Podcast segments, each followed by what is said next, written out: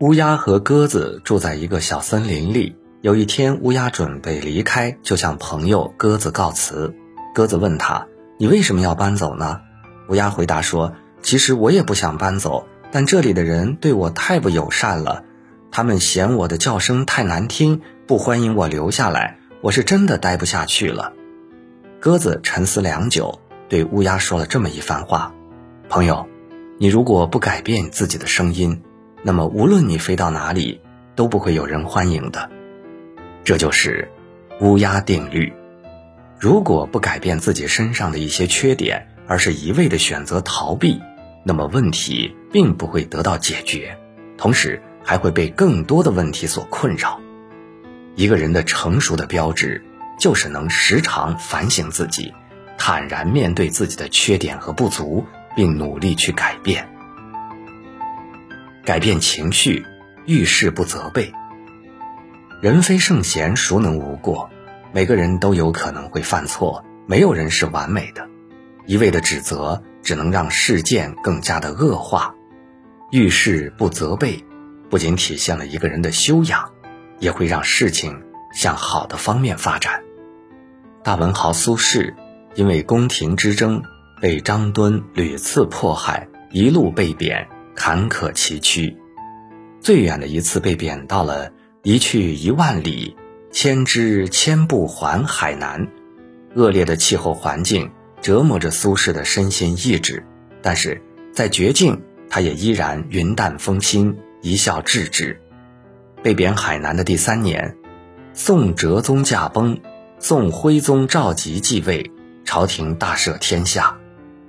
张敦的儿子生怕苏轼回来会报复，连夜写信给苏轼求情。希望可以网开一面，然而，苏轼并没有报复这位曾经迫害过他的政敌，反而给他寄去药方，要他保重身体。他在回信里写了这样一句话：“但以亡者，更说何益？唯论其未然者而已。”言下之意是，一切都过去了，就不必再提了，好好保重身体吧。面对张敦过去曾给他的伤害。苏轼选择不再计较，以责人之心责己，以恕己之心恕人。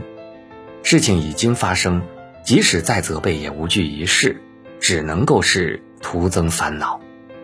学会换位思考，将心比心，那么停止指责，学会宽容，生活才会越来越顺，人生之路才会越走越宽。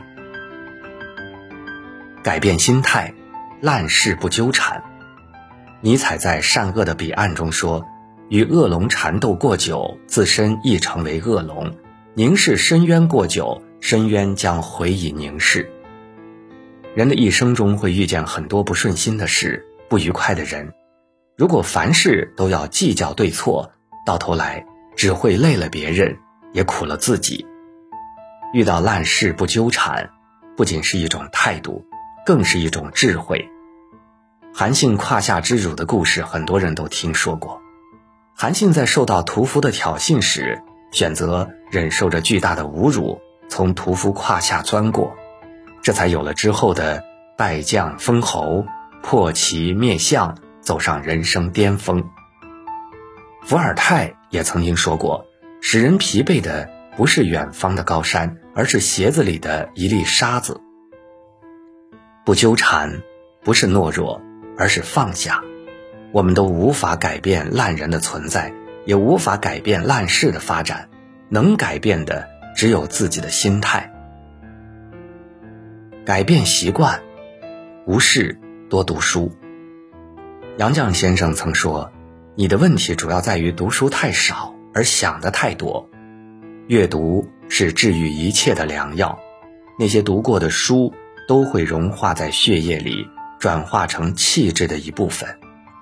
陈道明曾因饰演电视剧《末代皇帝》中青年溥仪一角儿一夜成名，许多剧组请他去演戏，他也开始飘飘然。直到1990年，陈道明在拍摄《围城》时认识了钱钟书。他在钱钟书家做客的时候，发现他们家里没有录像机。没有电视机，也没有电话，多的只是那一排排的书架。钱钟书的太太杨绛就在一旁安安静静的看书。这时候，陈道明才意识到，在文化人面前、学问面前，我觉得自己那点名气连屁都不是。所以在他最火的时候，他躲起来了，开始不看电视，书房里的床上也堆满了书，累了就睡在一堆书中。季羡林曾经说过。陈道明的文学水平可以胜任北大研究生导师。你在读书上花的任何时间，都会在某一时刻给你回报。读书的意义不仅是生活的避难所，那些看不懂的事、参不透的道理、走不出的困局，人生遇到的所有问题，都能在书中找到答案。人生的成与败都是自己决定的，学会改变。